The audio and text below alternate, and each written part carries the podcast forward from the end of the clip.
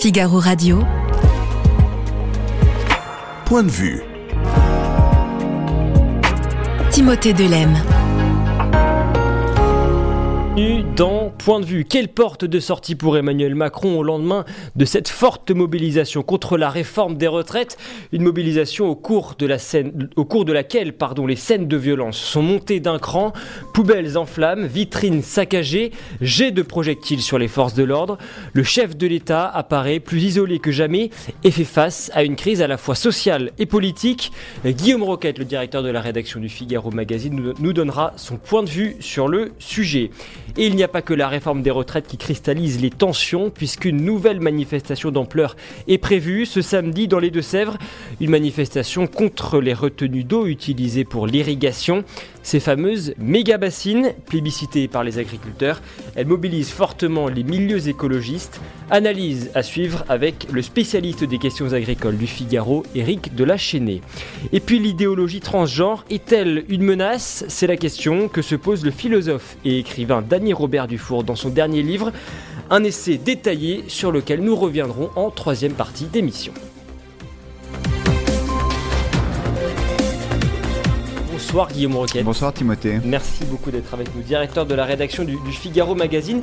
Euh, beaucoup de choses ce, week-end, euh, avec notamment cette image, la voici, c'est à Paris que ça se passe, à proximité de, la place de l'Opéra. On voit des pompiers en pleine intervention pour éteindre des, feux de poubelle provoqués par des manifestants contre la réforme des retraites. Des images de, de violence qui se sont intensifiées jeudi soir au terme de cette neuvième journée de mobilisation et qui ont entraîné, entre autres, le report de la visite d'État du roi Charles III en France.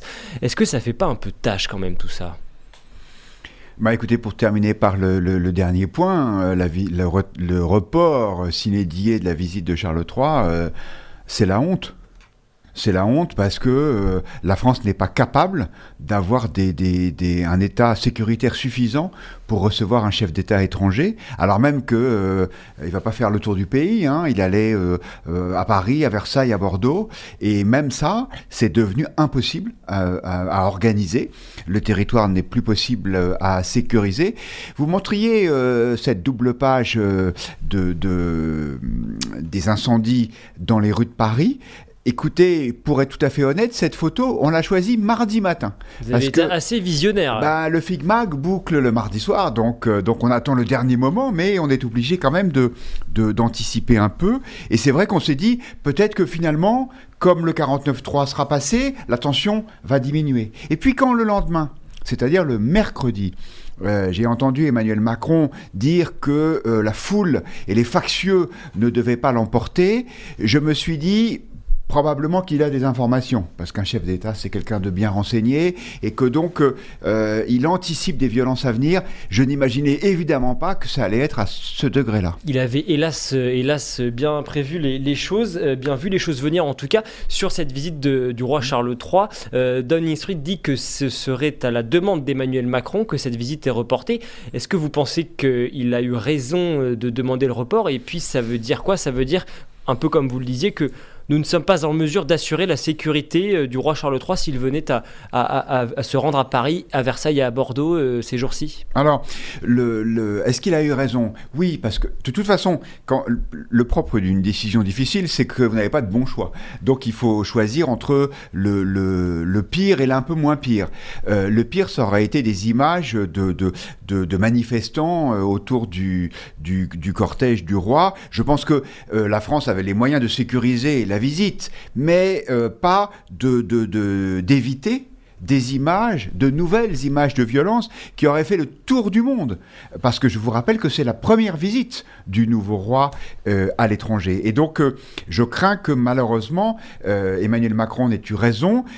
symboliquement, ce voyage, c'était quelque chose de terrible. Parce que qu'est-ce que reprochent les manifestants Emmanuel Macron? D'être quelqu'un d'un peu arrogant, de les mépriser, de ne pas les écouter. Il y aurait eu un dîner d'État à Versailles avec Emmanuel Macron en smoking. Enfin, en termes d'image, je le regrette, mais ça aurait été catastrophique. Comment est-ce que vous expliquez de telles scènes de, violence? Est-ce qu'on peut vraiment les attribuer à, la seule impopularité, que ce soit de la réforme ou, euh, ou du chef de l'État? Est-ce que cela ne révèle pas un mal-être euh, bien plus profond dans la société française? Alors, c'est vrai que c'est une thèse euh, qui est développée, y compris par les éditorialistes du Figaro. Je pense que oui, sans doute, dans cette convergence, non pas des luttes, mais des violences, il y a le, symptôme d'un malaise profond de la société. Je pense quand même que nous avons affaire euh, si ce n'est à des professionnels, en tout cas à des spécialistes du désordre. Euh, on, les connaît, euh, ces voyous d'ultra-gauche, ces antifas, ils viennent mettre du désordre régulièrement dans les universités, dans les manifestations. ces Black Bourges, comme les a appelés assez drôlement Gérald Darmanin, le ministre de l'Intérieur, je ne suis pas certain que ce soit des gens qui aient vraiment des angoisses existentielles. Je pense plutôt que ce sont euh, des jeunes qui ont euh, euh, découvert l'adrénaline que pouvait donner la violence. Et à mon avis, la réponse face à ce genre de personnes, elle ne peut pas être sociologique ou, ou elle ne peut pas être compréhensive. Je pense qu'il faut d'abord une très grande fermeté.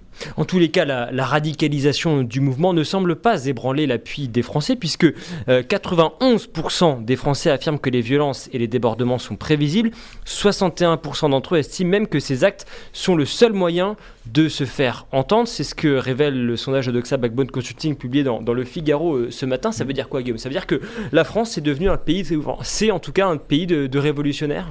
Alors d'abord, il y a toujours eu un fonds révolutionnaire en France, on le sait depuis au moins 1789. Donc euh, ces désordres, ils surviennent régulièrement. Euh, c'est comme ça. La France n'est pas un pays paisible où on est capable de, de régler les crises de façon consensuelle.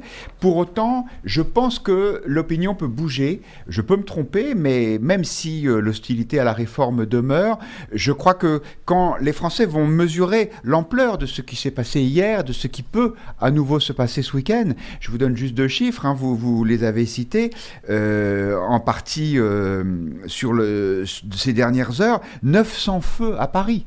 900 feux, 441 policiers et gendarmes blessés en France.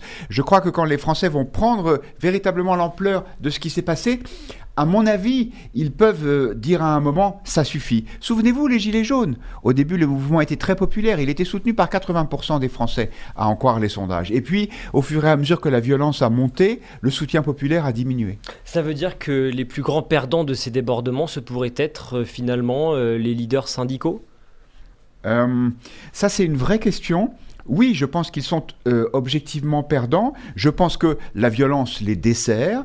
Euh, moi, je ne comprends pas comment certains euh, radicaux de, de, la CGT peuvent dire, et je, reprends mes notes pour ne pas, ne pas faire d'erreur, des gens comme Olivier Matteux, par exemple, à la CGT des Bouches-du-Rhône, multiplient les déclarations provocatrices en disant nous, on n'a pas peur de la violence, on, est prêt à mettre le feu. je pense que c'est une, une erreur parce qu'effectivement, ça risque de rendre le mouvement impopulaire. Et puis, la violence, c'est toujours euh, un signe d'échec. Ça veut dire qu'on n'a pas réussi à, faire entendre sa voix. Alors, les syndicats, ça vous pas vaincu. Moi, je pense que la seule chose qui pourra leur permettre de reprendre la main, ce serait une grève reconductible. C'est-à-dire que c'est de bloquer durablement le pays. Regardez, même ce qui s'est passé hier, il y a eu tous ces troubles. Vous êtes bien passé pour le savoir puisque vous étiez au cœur du chaudron. Sur place, oui, je mais, vous confirme. Euh, mais euh, entre les, les, gaz lacrymogènes et les, et les pavés, mais euh, le, pays n'a pas été bloqué. Et les, transports publics fonctionnaient mal, mais ils fonctionnaient quand même. Et puis avec les, changements d'organisation du travail, avec la, généralisation du télétravail dans un certain nombre de professions, la France peut supporter ces difficultés. Donc, euh, à mon avis, Emmanuel Macron ne reculera pas. Il ne reculera sûrement pas devant la violence, parce que ce serait un aveu d'échec inacceptable pour un chef d'État. Et la pression sociale, il faudrait vraiment qu'elle monte, c'est-à-dire qu'il n'y ait pas un mouvement de grève par semaine, mais une grève continue de plusieurs semaines pour pouvoir paralyser le pays comme on l'a vu dans le passé. Alors Emmanuel Macron précisément, il a pris la parole mercredi dernier, ça ne vous a pas échappé, mais cette euh, intervention qui peine, qui peine à convaincre. Euh, dans, en tout cas, euh, le baromètre, d'après le baromètre IFOP JDD, qui était paru dimanche dernier, donc avant même cette journée de chaos de, jeudi, 28% d'opinion favorable seulement pour Emmanuel Macron. c'est un score assez faible. Jusqu'où cette chute peut se poursuivre? Alors si, si je le savais, euh, euh, je pourrais vous l'affirmer. Je pense que euh, elle va continuer. François Hollande, lui, il était descendu jusqu'au 14%, je crois. Oui, c'est ça. De toute façon, euh, Emmanuel Macron, vous, le savez, ne peut pas se représenter. La Constitution lui interdit de, de briguer un troisième mandat.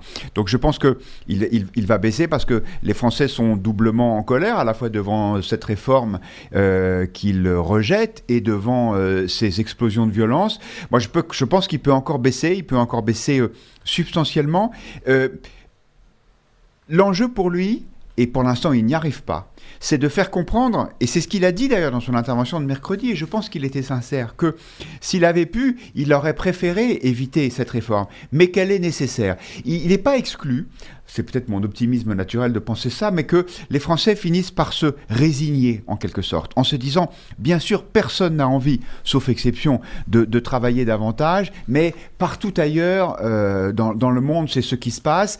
Le, le- le- le- le- les conditions démographiques ont changé, et donc euh, il faut le faire, et que, euh, en quelque sorte, les Français puissent au moins à moyen terme, reconnaître au président de la République qu'il a fait passer l'intérêt du pays au-dessus de sa propre popularité. Euh, ça, c'est ce qui peut arriver à moyen terme, c'est ce qu'espère Macron, mais évidemment, c'est pas pour demain, ça c'est sûr. Je suis très inquiet pour la suite des événements, nous dit Chris Cross, que l'on salue dans, dans le chat. On salue également tous ceux qui nous rejoignent. Bonsoir à tous, Nicole06, euh, Rico, Volpazu, Chardon Bleu, Claudius. Euh, on vous salue. N'hésitez pas à nous envoyer vos, vos questions et à continuer de, de nous envoyer vos, vos commentaires et, et vos points de vue. Euh, Guillaume, le chef de l'État, Emmanuel Macron, qui a en tous les cas, lors de cette allocution de mercredi dernier, dans cette interview plutôt de mercredi dernier, euh, demandé à sa première ministre, Elisabeth Borne, je cite, d'élargir la majorité pour bâtir un programme de gouvernement. Euh, c'est clairement une main tendue aux républicains. Est-ce qu'ils ont intérêt, selon vous, à saisir cette opportunité? À mon avis, poser la question, c'est y répondre. Euh, on le disait à l'instant, jamais le chef de l'État n'a été aussi impopulaire. Il a aujourd'hui non seulement la rue contre lui, mais une majorité de Français hostiles à cette réforme. Je ne vois pas ce qui pourrait euh, convaincre les républicains de, de- de- monter à bord. Surtout que ce que dit Emmanuel Macron, c'est bah, venez me voir, euh, rapprochez-vous de moi, on va faire une majorité et ça ira mieux. C'est pas comme ça qu'on procède. Il faudrait, par exemple, que euh, Elisabeth Borne nous dise d'abord quel est son quel est son programme, quelles sont les lois qu'elle veut faire passer, quels sont euh, quel est en quelque sorte le calendrier. Quand dans d'autres pays, euh, en Allemagne par exemple, il y a des coalitions qui se forment, les partis en présence mettent des semaines, voire plusieurs mois, pour établir une sorte de programme commun, une sorte de feuille de route. Là, on ne sait absolument pas où on va. La seule chose qu'on savait jusqu'à avant-hier, c'était qu'il y avait une loi sur l'immigration qui arrivait. Emmanuel Macron nous dit qu'il la retire, que finalement il va peut-être la saucissonner en plusieurs morceaux pour la, pour la présenter en plusieurs fois. Tant qu'on n'est pas sorti de ce, de, ce, de ce bazar et de ce, euh, de ce, de ce brouillard, pardon, euh, je pense qu'il n'y a pas intérêt pour personne à rejoindre euh, la majorité, sauf s'il y a des promesses de devenir ministre ou des trucs comme ça. Mais ça, c'est du débauchage individuel, c'est pas un accord entre partis. Est-ce que Elisabeth Borne doit, doit partir, selon vous? C'est ce que réclament certains membres de l'opposition. Oui, de toute façon, elle ne pourra pas rester longtemps puisque elle était en première ligne et forcément, elle, elle est extrêmement affaiblie, même si euh, les Français ne sont pas dupes des institutions de la Ve République et c'est avant tout à Emmanuel Macron qu'ils en veulent euh, et, et, euh, à qui ils s'opposent. Donc je pense que euh, Emmanuel Macron ne peut pas se séparer de la Première ministre tout de suite parce que ce serait euh, admettre son échec. Or, euh, même si ça s'est fait dans des conditions un peu difficiles, la loi, elle a été adoptée.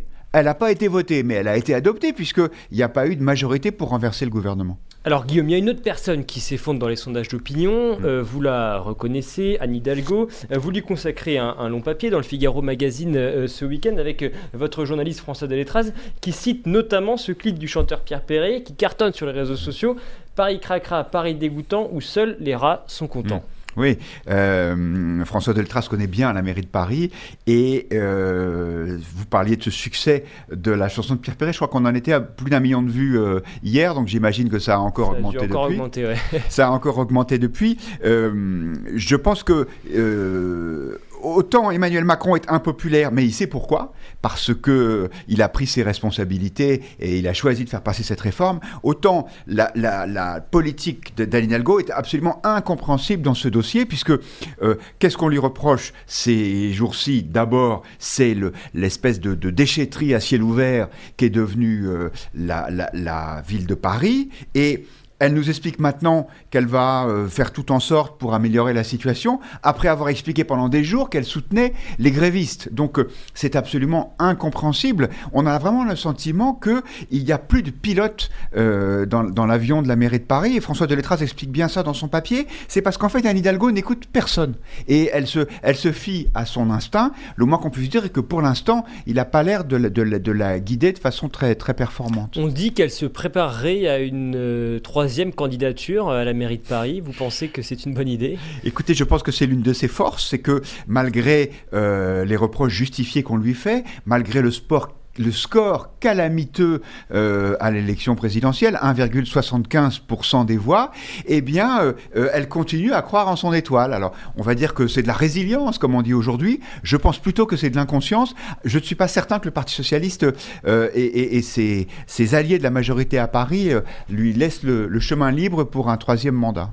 Encore un mot, euh, Guillaume Roquette, sur ce, long et passionnant dossier que vous consacrez dans, le Figaro Magazine euh, ce week-end. Et c'est d'ailleurs la, couverture sur ces, historiens qui, se distinguent à la radio, à la télévision. Euh, Franck Ferrand, Stéphane Bern, par exemple. les Français sont peut-être énervés quand il s'agit de, descendre de la rue, mais par contre, ils continuent à être passionnés d'histoire. Oui, et les Français sont très paradoxaux parce que, comme l'explique l'article de Guillaume Perrault, les émissions sur Louis XIV ont beaucoup plus de succès que celles sur des révolutionnaires comme Olympe de Gouges. C'est Stéphane Bern qui raconte l'anecdote, mais à chaque fois, ce sont des émissions, euh, pour reprendre celle de Stéphane euh, sur France 2, qui font plusieurs millions de téléspectateurs, qui ont de très bonnes audiences. Alors, les Français disent toujours, pensent toujours que c'était mieux avant. C'est peut-être pour ça qu'ils ont moins confiance dans l'avenir. Donc, quand c'est Emmanuel Macron qui est à Versailles pour recevoir Charles III, ça peut poser des problèmes. Mais quand on parle des grandeurs passées de, Versailles, là, pour le coup, c'est populaire. Merci beaucoup, Guillaume Roquet, directeur de la rédaction du Figaro Magazine. En couverture, donc, ce week-end, ces historiens qui nous font aimer l'histoire, pourquoi leurs émissions passionnent les Français. C'est à lire et c'est un sujet, un numéro, pardon, qui s'annonce, on l'espère, historique. Merci beaucoup, Guillaume. L'actualité ce week-end, ce sont également ces manifestations organisées dans les Deux-Sèvres par des milliers de militants écologistes. Ils dénoncent l'utilisation de méga bassines utilisées par les agriculteurs pour l'irrigation de l'eau.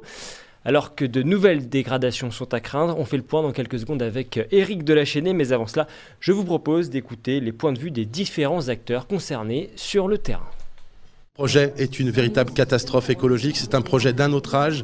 Euh, c'est euh, du développement euh, territorial à la papa, basé sur le fait qu'on pourrait continuer à avoir des usages qui sont les mêmes qu'il y a 50 ans. C'est évidemment un non-sens de l'histoire et ce ne sera pas l'histoire, ce ne sera pas la suite de l'histoire. Moi, j'ai une expérience sur mon département en Vendée notamment depuis une quinzaine d'années, 20 ans même, où nous avons mis en place ces réserves de substitution et nous avons pu améliorer le niveau d'eau dans les milieux parce que la priorité, c'est bien d'avoir de l'eau potable pour la population, d'avoir un équilibre pour les milieux, et ça c'est indispensable. Pour les agriculteurs, nous sommes les premiers environnementalistes. Nous voulons protéger notre milieu pour avoir de l'eau suffisamment présente sur notre, sur notre territoire. Bonsoir Eric Delachaînée. Bonsoir Timothée. Merci d'être avec nous, journaliste, spécialiste euh, des questions agricoles pour le, Figaro.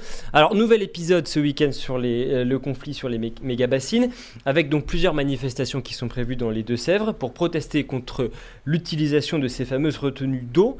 D'abord, Eric, ces, ces méga-bassines, de quoi est-ce qu'il s'agit précisément? Comment est-ce que cela fonctionne?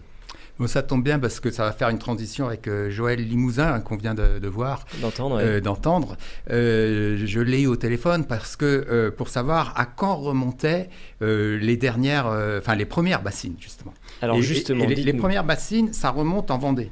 Là où est élu Joël Limousin, où il a son élevage. Et c'est-à-dire qu'il y avait des problèmes de sécheresse. En fait, les, bassines sont nées avec l'apparition de, la sécheresse.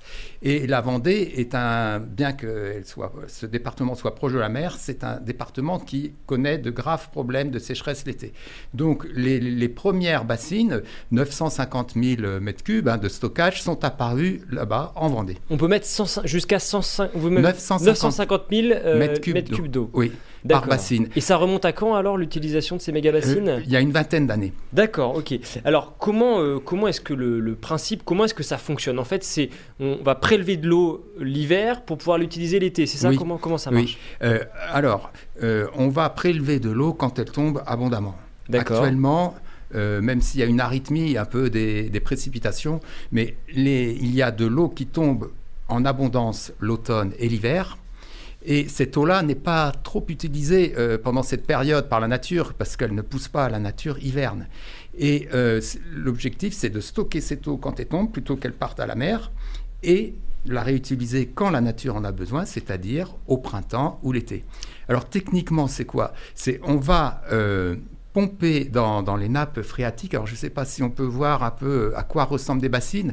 Euh, ce sont des, infrastructures qu'on creuse un peu dans la terre, mais aussi des merlons qu'on fait... Euh, ressortir, c'est pas très esthétique, moi je trouve. Euh, et, ensuite, on met pour que l'eau, conserver l'eau, on, met des grandes bâches en plastique noir. D'accord. Et, et, cette eau, elle vient d'où? Elle vient des, nappes euh, phréatiques euh, à 4-6 mètres euh, en profondeur, parce que ce qu'il faut savoir, pourquoi on fait ça dans les Deux-Sèvres, parce que la roche, comment dire, le terrain est calcaire, et le calcaire ne retient pas l'eau, c'est un peu comme une éponge. D'accord. Donc, plutôt que de, laisser cette eau s'écouler et partir vers la mer, on la stocke dans ces grandes infrastructures. Alors le principe que vous venez de nous décrire paraît assez, assez cohérent, assez hmm. logique. Pourquoi ça fait débat euh, à ce point-là, alors, ces histoires de méga bassines? Parce que les détracteurs, que j'ai eu aussi euh, avant de venir euh, vous rencontrer. Alors, qu'est-ce qu'ils vous disent? Comme, comme Benoît Biteau, qui est élu écologiste, qui est paysan aussi, ils disent que, en fait, avant de construire ces, ces infrastructures, rétablissons le cycle de l'eau, le cycle naturel de l'eau. C'est-à-dire, mettons, euh, remettons des haies, parce que quand on va dans les Deux-Sèvres, parce que c'est là où ça se passe, hein, dans les Deux-Sèvres, il y a eu beaucoup de haies d'arrachées, il y a eu beaucoup de, de, comment, de drainage euh, mis dans des terrains humides, et tout ça fait que euh, c'est de l'eau qui, est, partie quand ça ruisselle, quand ça tombe, toute cette eau-là va directement au fossé. Le fossé, va au ruisseau. Le ruisseau, il va à la rivière. La rivière va au fleuve. Et ensuite, le fleuve va à la mer. Donc, les écologistes disent, nous, euh, ces bassines, on n'en veut pas. Rétablissons avant le cycle naturel de l'eau avec des haies qui retiennent euh, et des fossés qui retiennent l'eau plutôt que de la laisser partir euh, dans les fossés et à la mer. Et arrêtons de drainer. On a drainé énormément, euh, ça se passe pas loin du marais de Poitevin. Le marais de Poitevin est beaucoup plus rétréci maintenant. On a drainé justement pour assainir ces terrains et pour, euh, pour cultiver. Revoyons peut-être un peu le, système de, de, culture et le système d'agriculture que l'on veut. C'est ce que nous dit Chardon Bleu dans le chat. Nos anciens ont fait des barrages et ce n'était pas idiot, nous dit-il. C'est euh, une solution alternative? Les barrages, c'est autre chose.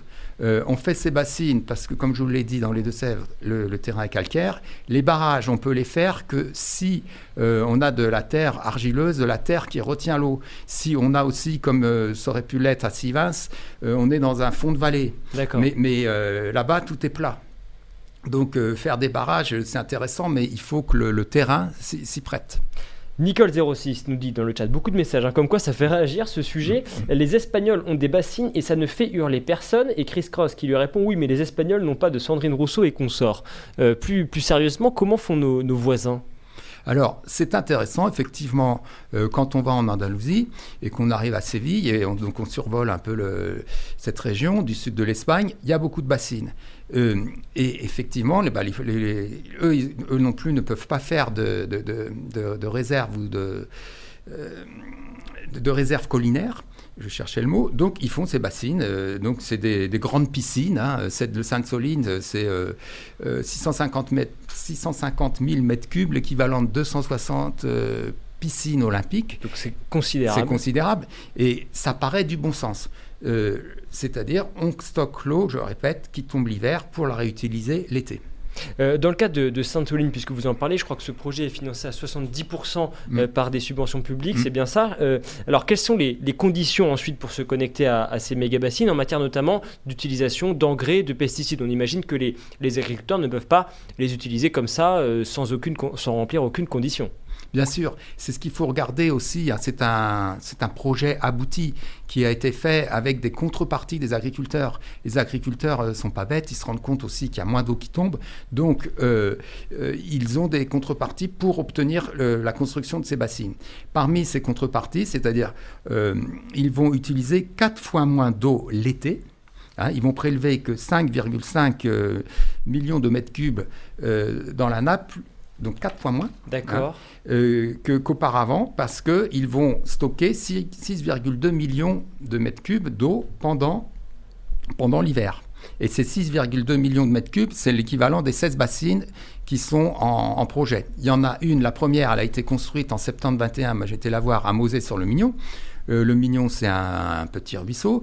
Il y a la, deuxième en construction, c'est Sainte-Soline, hein, celle qui, pose euh, euh, problème, hein, qui, cristallise en fait tous les, toutes les polémiques et tous les débats bien au-delà de l'agriculture, hein, il faut le dire aussi. Justement, est-ce qu'il n'y a que les agriculteurs qui utilisent ces, ces méga bassines?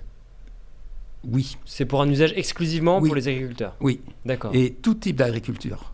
Alors parce que précisément... Agriculture bio, agriculture élevage et agriculture euh, céréales. D'accord. Les opposants, eux, disent ça, va, ça ne va pas servir à tous les agriculteurs, ça va servir seulement à 10% d'entre eux, et donc ça n'est pas juste. Ben, c'est-à-dire que euh, tout le monde, d'abord, ne se trouve pas près de, ces bassines, et ensuite, tout le monde n'a pas besoin euh, d'eau enfin, d'eau en plus de celle qui tombe des précipitations. D'accord. Donc, euh, je pense que c'est un, c'est un faux débat, puisque ce projet a été fait euh, en, coopération avec la, coopérative de l'eau, le BRGM, euh, les, syndicats agricoles, et, et donc c'est raccorde que celui qui, qui, se trouve à proximité qui peut être raccordé. Alors finalement, est-ce que ces méga-bassines menacent l'environnement, oui ou non? Moi, je pense qu'elle pose la question de, de, l'utilisation de l'eau. Euh, ce n'est pas, ce n'est pas une ressource euh, euh, qu'il faut qu'on utilisait avant avec, enfin, sans y, sans y penser parce qu'elle tombait directement du ciel. Il faut l'utiliser avec sobriété. D'accord. Et euh, il faut revoir, et ils ont commencé à le faire grâce à ces bassines, euh, les systèmes euh, d'irrigation, non plus par aspersion, mais ce serait mieux peut-être du goutte à goutte. Et puis revoir aussi des cultures qui soient mieux adaptées, mieux adaptées au réchauffement climatique, comme le maïs. Mais ça, les agriculteurs ont déjà commencé par réduire les surfaces en maïs. Euh, réduire par trois, m'a dit Thierry Boudot, et euh, pour mettre aussi du sorgho ou pour faire d'autres cultures, euh, de, la luzerne. Bon, la luzerne, on est obligé d'un peu de l'irriguer. pour faire aussi peut-être remettre de l'élevage, parce que s'il y a de la culture, il faut aussi de l'élevage pour amender les terrains, et puis remettre, replanter des haies, arrêter le drainage systématique, et, voir comment on peut aussi euh, comment dire, euh, euh, bah, trouver d'autres moyens pour des petites retenues collinaires. Alors, ce week-end, donc on l'a dit, des, milliers d'opposants à, ces, retenues d'eau sont attendus du côté de, Sainte-Soline.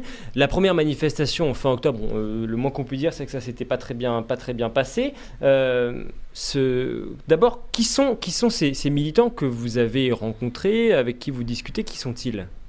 Bah, C'est très très large. Alors il y a les anticapitalistes. D'accord. Donc euh, qu'on rencontre aussi. Plutôt des milieux d'extrême gauche. oui, d'extrême gauche ou euh, enfin, en tout cas, ce qui les unit, c'est euh, euh, la lutte contre l'agriculture productiviste, contre les grandes multinationales et tout ce combat un peu contre la société de consommation, justement, la société du gaspillage. ils sont plus aussi pour de la sobriété dans la consommation. Hein, on les rencontre, moi je les avais rencontrés à, Sivas, je les ai rencontrés aussi plus au nord, en Loire-Atlantique, à Notre-Dame-des-Landes. Ce sont, ce sont toujours un peu les mêmes? Oui, et ils tournent. Donc ça, c'est français, mais il y en a qui viennent aussi de l'extérieur. Euh, de l'extérieur du pays. Et donc, euh, il y a des, je vais dire, des, paysans alternatifs hein, de, la, de la Confédération paysanne, de, Alternative Campesina. Euh, et donc, il y aura des gens du Chili, de, des pays africains. Enfin, de, ça va être un rassemblement, enfin, à connotation internationale aussi qui va plancher sur l'eau, l'utilisation de l'eau. À quoi est-ce qu'il faut s'attendre ce week-end à, Sainte-Soline? On dit qu'il peut y avoir entre 4000 et 7000 personnes, c'est ça hein? Euh, Oui, voire beaucoup plus. D'accord. Euh, euh, de 10 à 20 000. 10 à 20 000 Oui, oui, oui. Et c'est pour ça, quand vous regardez, l'autre fois, il y avait entre 4 et 7 000, hein, il y a 5 mois à Sainte-Soline. D'accord. à l'automne. Là, on tape sur 10 à 20 000, il y aura deux fois plus de forces de l'ordre.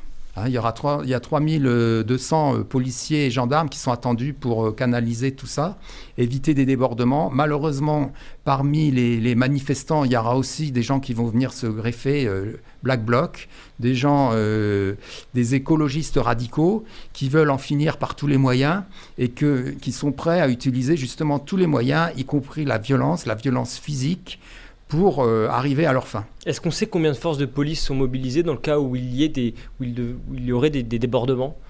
Bah, 3200, après je ne sais pas si... Euh, euh, s'il y en aura plus, mais c'est deux fois plus qu'en en, l'automne dernier, quoi, en octobre dernier, fin octobre. Alors en tout cas, le collectif euh, contre ces, ces méga-bassines réclame un moratoire sur, euh, sur la construction de, ces mm. bassines.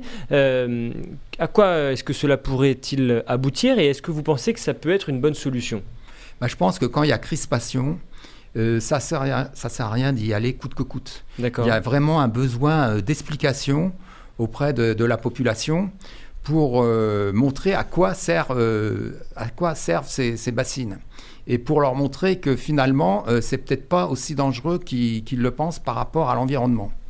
de l'autre côté, il faut aussi que ceux qui sont pour ces, ces bassines montrent qu'ils sont prêts à faire des efforts pour être plus sobres dans l'utilisation de l'eau, pour être plus sobres dans les dans, les pratiques agricoles, c'est-à-dire euh, on doit faire avec le réchauffement climatique, on doit aussi euh, remettre de la biodiversité dans ces sols, euh, peut-être qui ont été trop traités à la chimie. Enfin, des deux côtés, il faut faire des, concessions, et je pense que c'est autour de la table qu'on peut les faire, et certainement pas par la violence et par la crispation, en, en traitant les uns et les autres de tous les noms d'oiseaux, et aussi en étant prêt à en découdre par les mains. Je pense que ça ne fera pas aboutir le, débat, parce qu'il ne faut pas oublier qu'avant tout, euh, des deux côtés, il y a des paysans. Et que le paysan, il a besoin d'eau. pour euh, L'agriculture a besoin d'eau pour, euh, pour prospérer. Donc, autant partir du plus petit dénominateur commun et de dire, voilà, comment on utilise cette eau et d'où on la prend cette eau. Et justement, sur ces, sur ces besoins d'eau, euh, là aussi, une étude du Bureau de recherche géologique et minière, le BRGM, mmh. affirme que le niveau de 80% des nappes phréatiques souterraines en France est inférieur à la normale, euh, ce qui pourrait occasionner évidemment des situations critiques dès le printemps. Comment est-ce que vous évaluez le, le risque de ce, de ce déséquilibre pardon, dans le cycle de l'eau?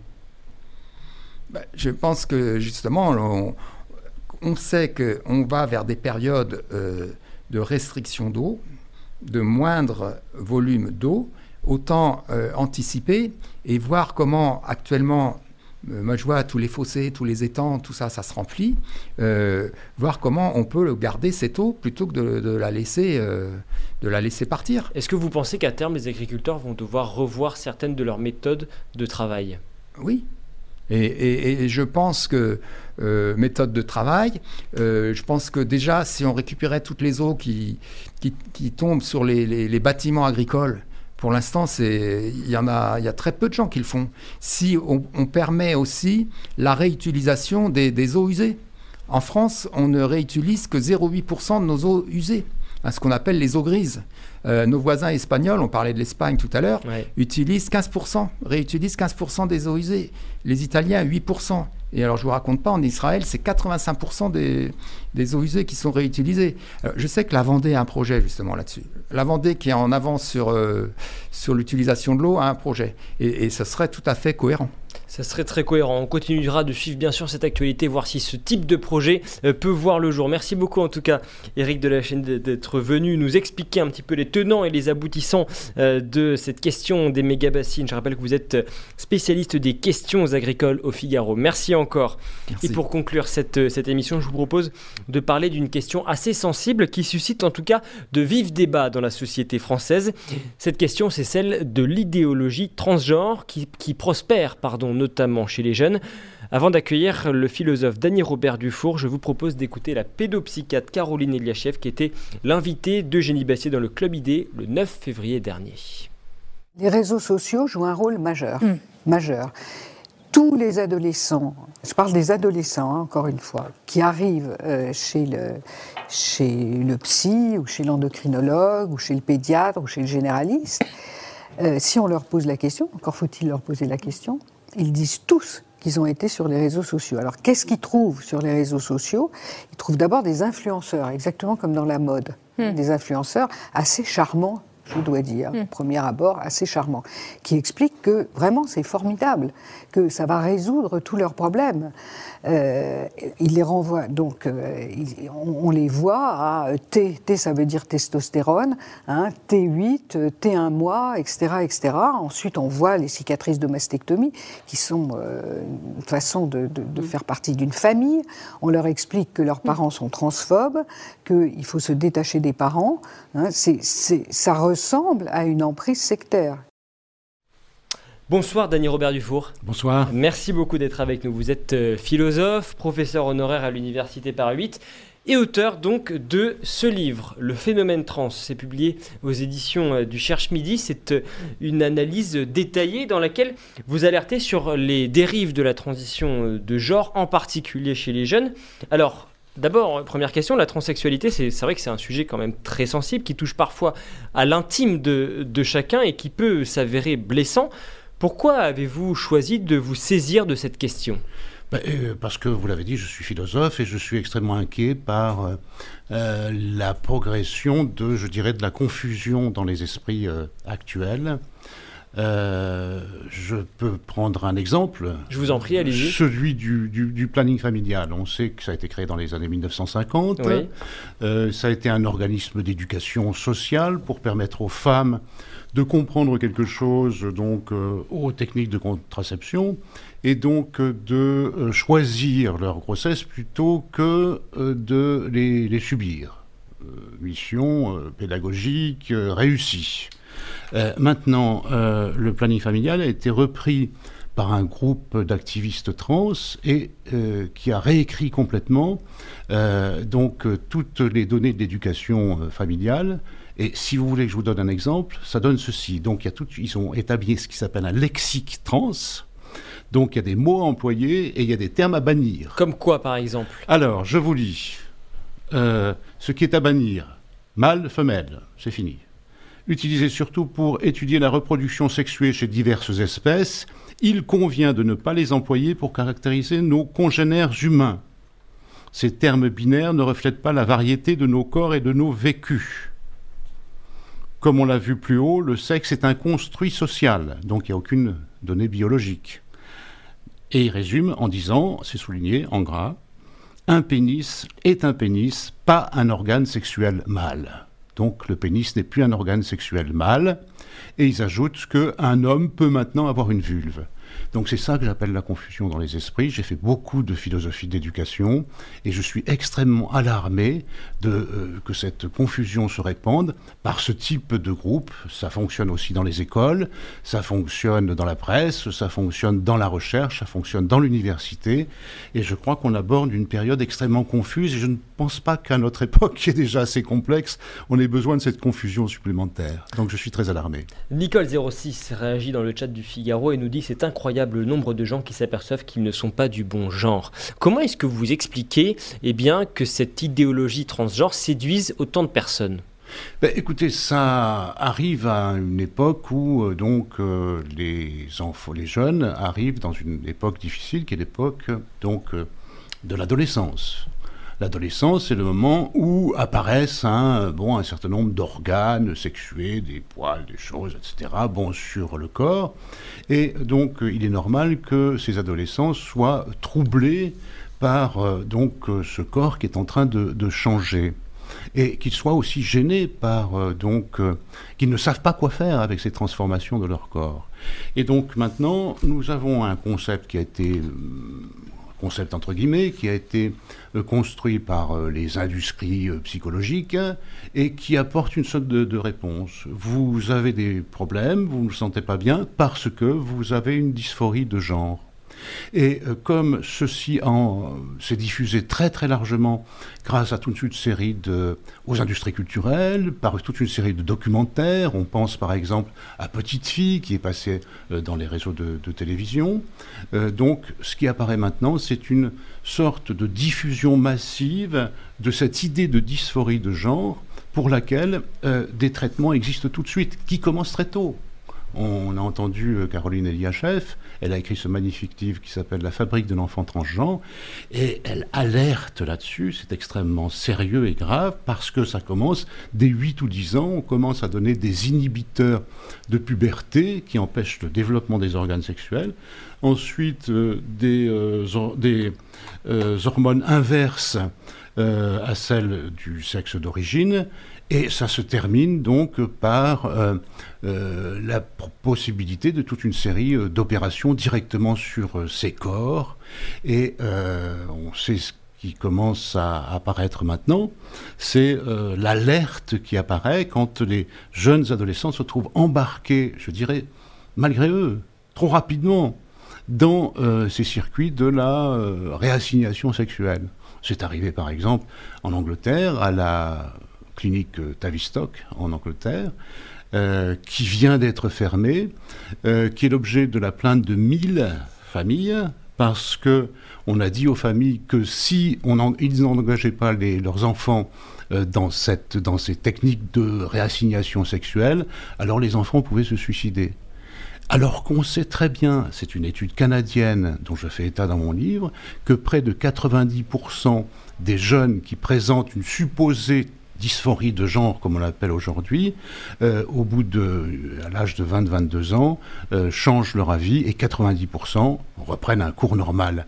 Donc voilà, on profite de cet moment troublé de la puberté pour engager là-dedans des euh, jeunes dans des opérations souvent absolument irréversibles. Je serais assez tenté de voir là un crime contre l'enfance dont les responsables pourraient avoir à rendre des comptes plus tard, écrivez-vous. Qui sont ces responsables? Je crois que c'est. J'ai mentionné un certain nombre d'industries, les industries culturelles, euh, les industries médicales, les industries euh, chirurgicales. Euh, il y a une offre maintenant qui est faite par un marché qui promet aux individus de qu'ils peuvent demander qu'ils puissent demander n'importe quoi, ce qu'ils veulent, et ils seront exaucés par donc une série de propositions offertes par le marché. Voilà, je crois qu'on a là un, des responsables possibles euh, de cette euh, confusion dans les esprits et de cette offre qui se répand dans, la jeunesse et qui est extrêmement alarmante parce qu'elle répand la, elle répand la confusion. C'est combien de jeunes ont déjà regretté d'avoir fait ces changements, affirme Nicole06 dans le chat euh, en, réaction à ce que vous disiez euh, tout à l'heure. Alors on avance un petit peu, il y a un acteur dans votre, dans votre livre que vous pointez particulièrement du doigt. Cet acteur, c'est le marché qui serait devenu le nouveau maître. Que voulez-vous dire?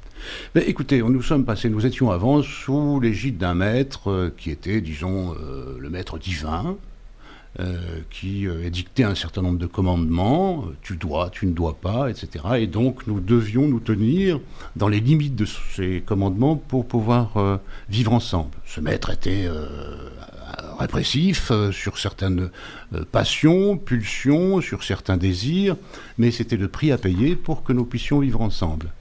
Maintenant, je pense que nous sommes passés sous l'emprise d'un nouveau maître qui ne dit plus ne faites pas ceci ou faites cela, mais qui dit faites tout ce que vous voulez. Qui est ce nouveau maître? Le marché pour répondre, vous, vous m'aviez posé la question. Donc le marché dit aux individus, demandez ce que vous voulez, nous avons tous les produits manufacturés, nous avons tous les services marchands, nous avons tous les fantasmes euh, culturels sur mesure pour répondre à toutes vos demandes. Et je crois que là, il y a euh, donc un aspect euh, culturel de l'omniprésence actuelle du marché, euh, qui en plus est soutenu par euh, les réseaux sociaux, qui, sont extrêmement utilisés par euh, les jeunes, où ils pensent qu'ils peuvent effectivement demander n'importe quoi. Donc on met ces individus en position de toute puissance. Demandez n'importe quoi et vous serez exaucé.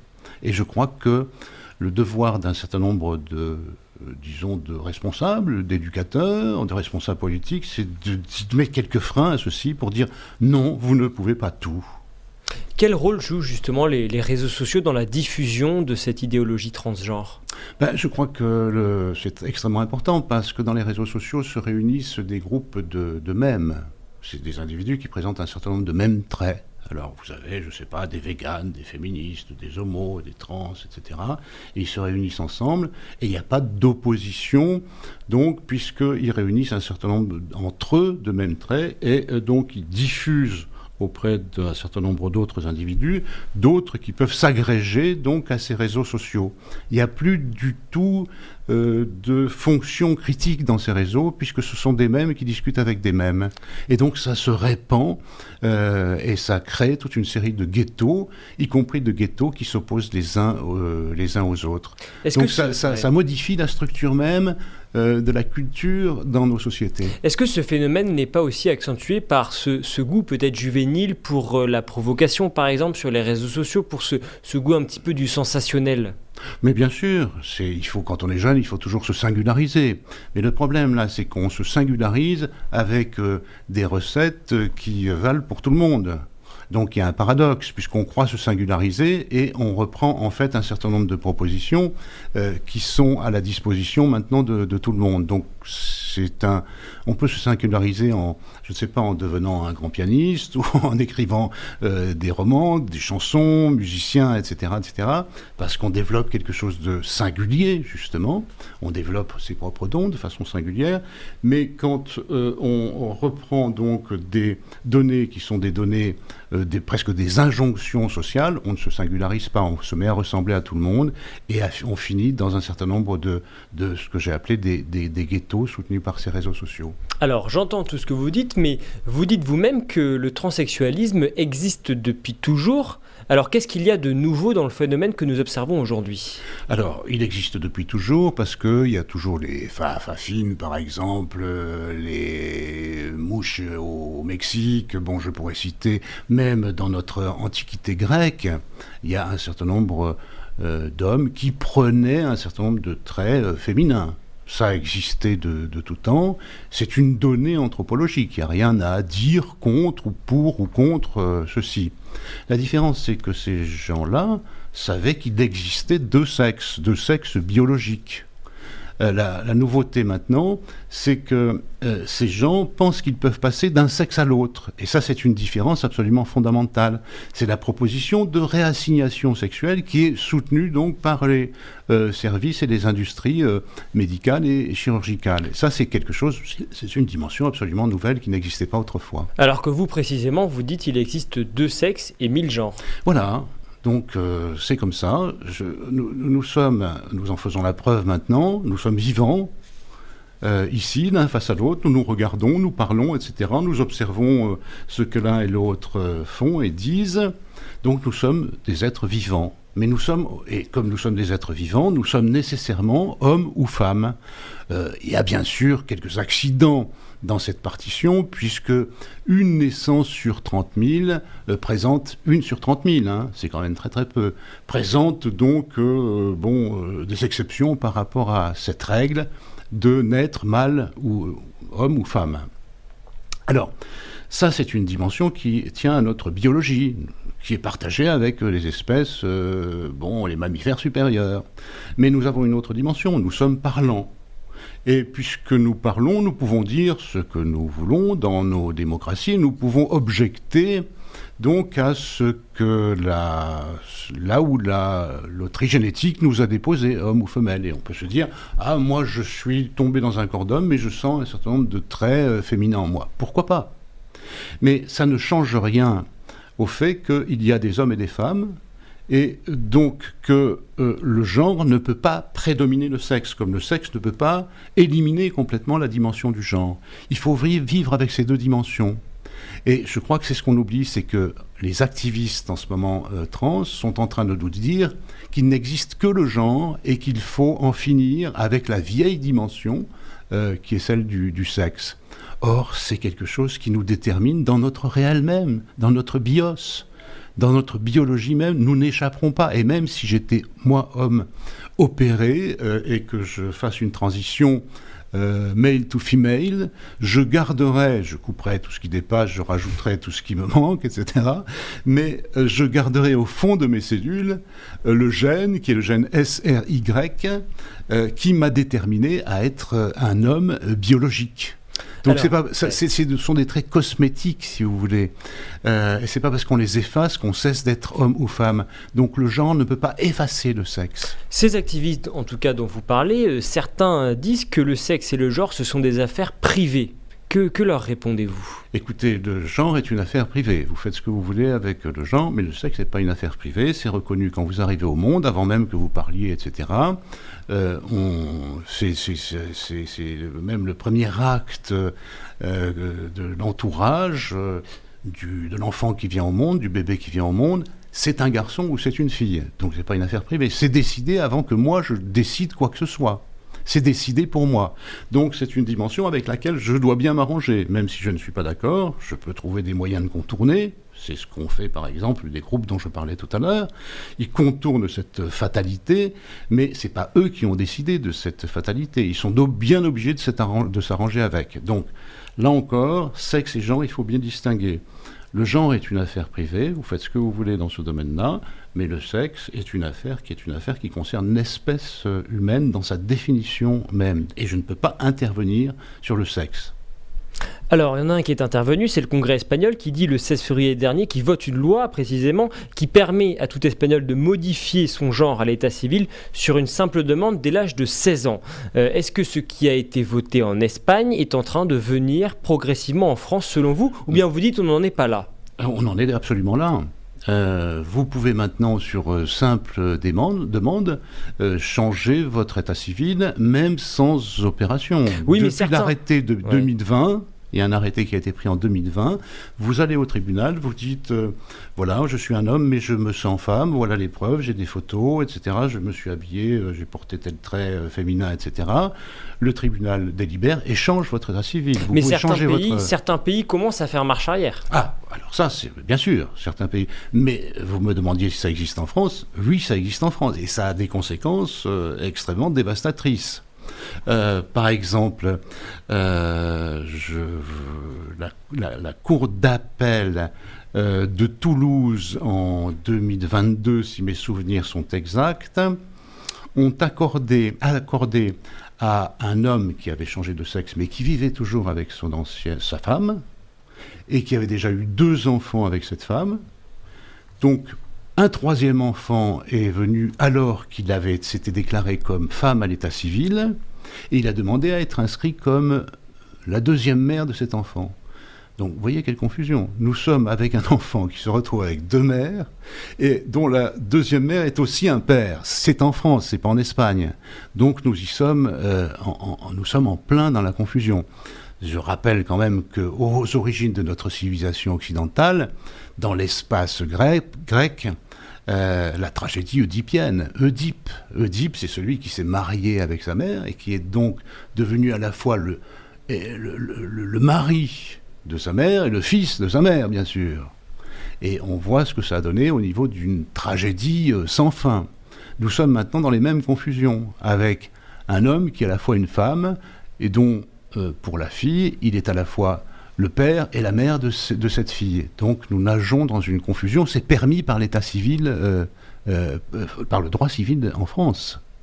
Merci beaucoup, Dany Robert Dufour, philosophe et auteur de cet ouvrage, Le phénomène trans, aux éditions du Chercheux Midi. Merci beaucoup d'avoir été avec nous. C'est déjà la fin de cette émission. Merci beaucoup de nous avoir suivis. Je vous donne bien sûr rendez-vous dès lundi prochain à 18h pour un nouveau numéro de Point de vue. Excellente soirée, bon week-end sur le Figaro Live.